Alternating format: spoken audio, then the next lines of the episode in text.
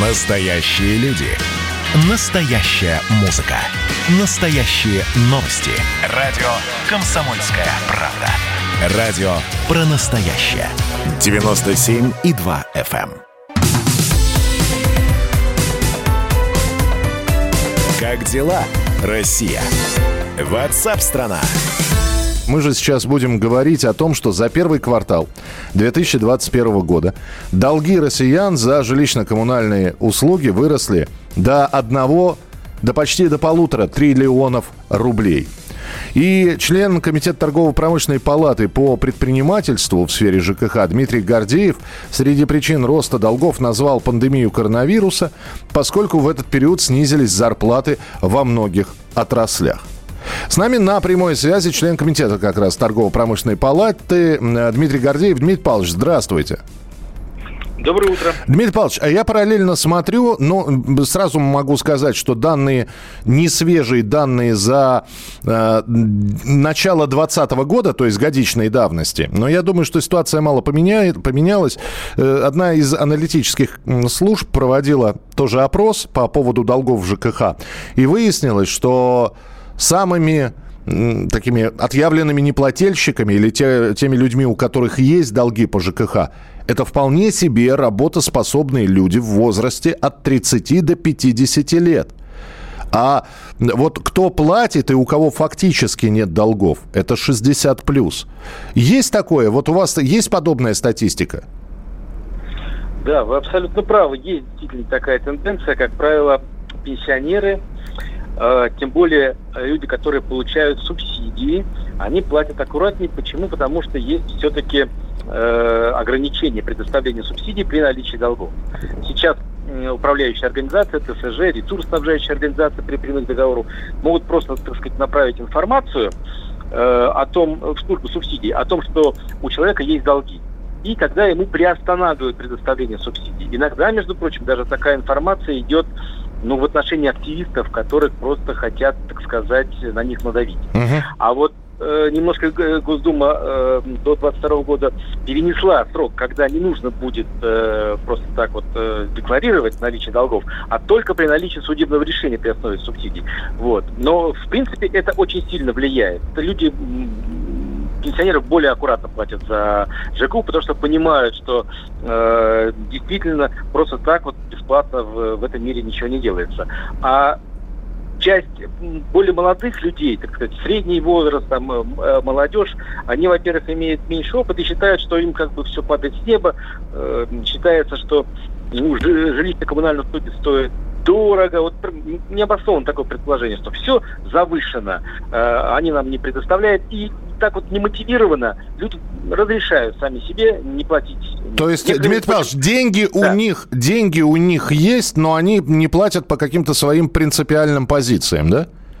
Ну, это одна из причин. Одна, да, да, да. да. Есть это одна из нельзя сказать, что все так, потому что э, некоторые, например, не платят, потому что не понимают, тоже распространенная причина. Вот помимо того, что э, есть низкие доходы, просто не понимают, вдруг тебе делают перерасчет, и то начисляют.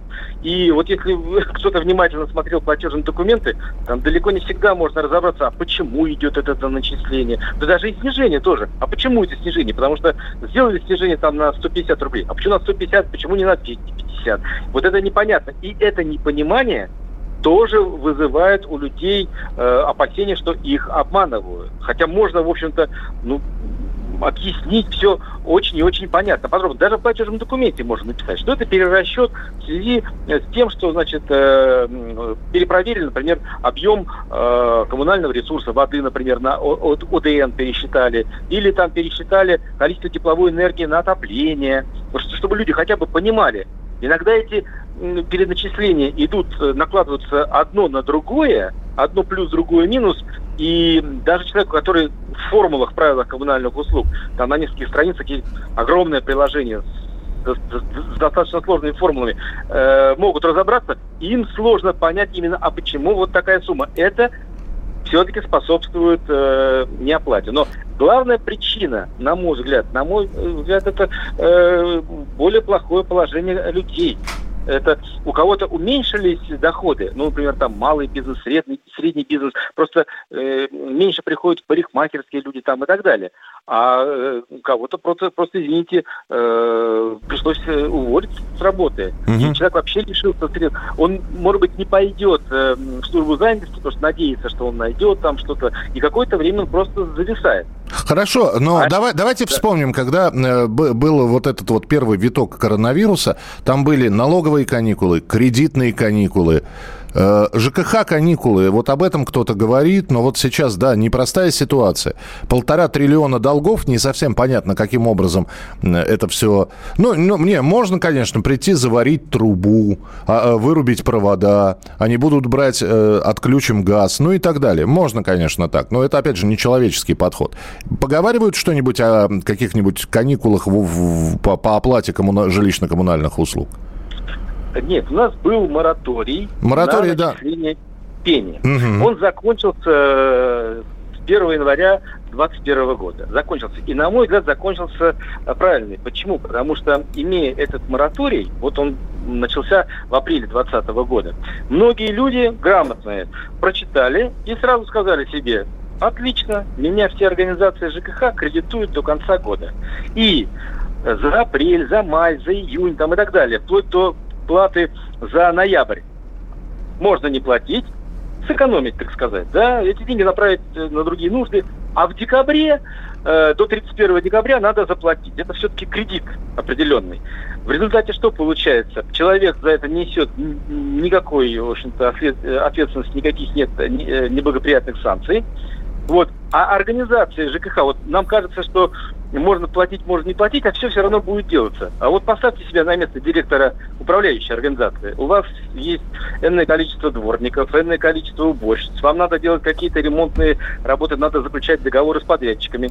А, например, вместо 100% начисленных средств вы получили, ну, например, 70, к примеру, или 80, ну, нет у вас 20%.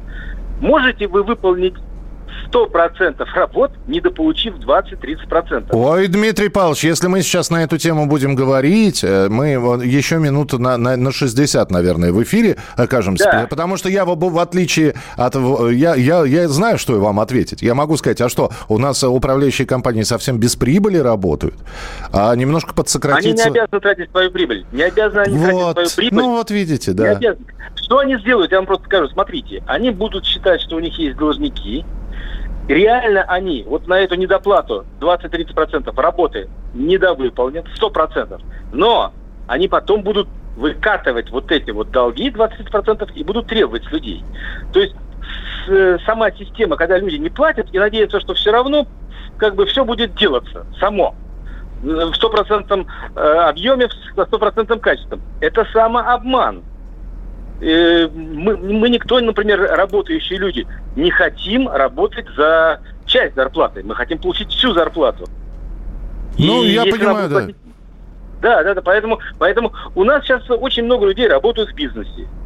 Вот. Э, ну, времена, когда все работали там, э, получали зарплату от государства. И они понимают, что просто так э, деньги не платятся. И если только тебе платят контрагент, тогда ты выполняешь работу. Нет оплаты, нет работы. А у нас система такая. Сначала выполнять должна работа управляющая организация ТСЖ 100%, а потом выставляет плату. А потом эта начисленная плата оплачивается частично, понимаете? Поэтому э, очень сильная связь с неоп, э, неоплаты с качеством жилищно-коммунального обслуживания, особенно содержания общего имущества. Ресурсоснабжающая организация, аналогичный случай. Им нужно э, делать ремонты там и так далее, покупать, э, та же теплоснабжающая организация. И надо купить газ, собственно говоря, у газовиков. Газовики просто так не будут давать газ. И она вынуждена идти брать кредиты, это проценты и так далее. Поэтому считать в чужом кармане прибыль и типа они должны все сделать, тоже неправильно. Все должны платить э, по долгам, вот, и тогда только можно требовать качества.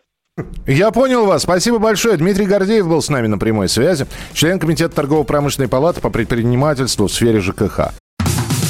Как дела, Россия? Ватсап-страна! Это то, что обсуждается и то, что волнует.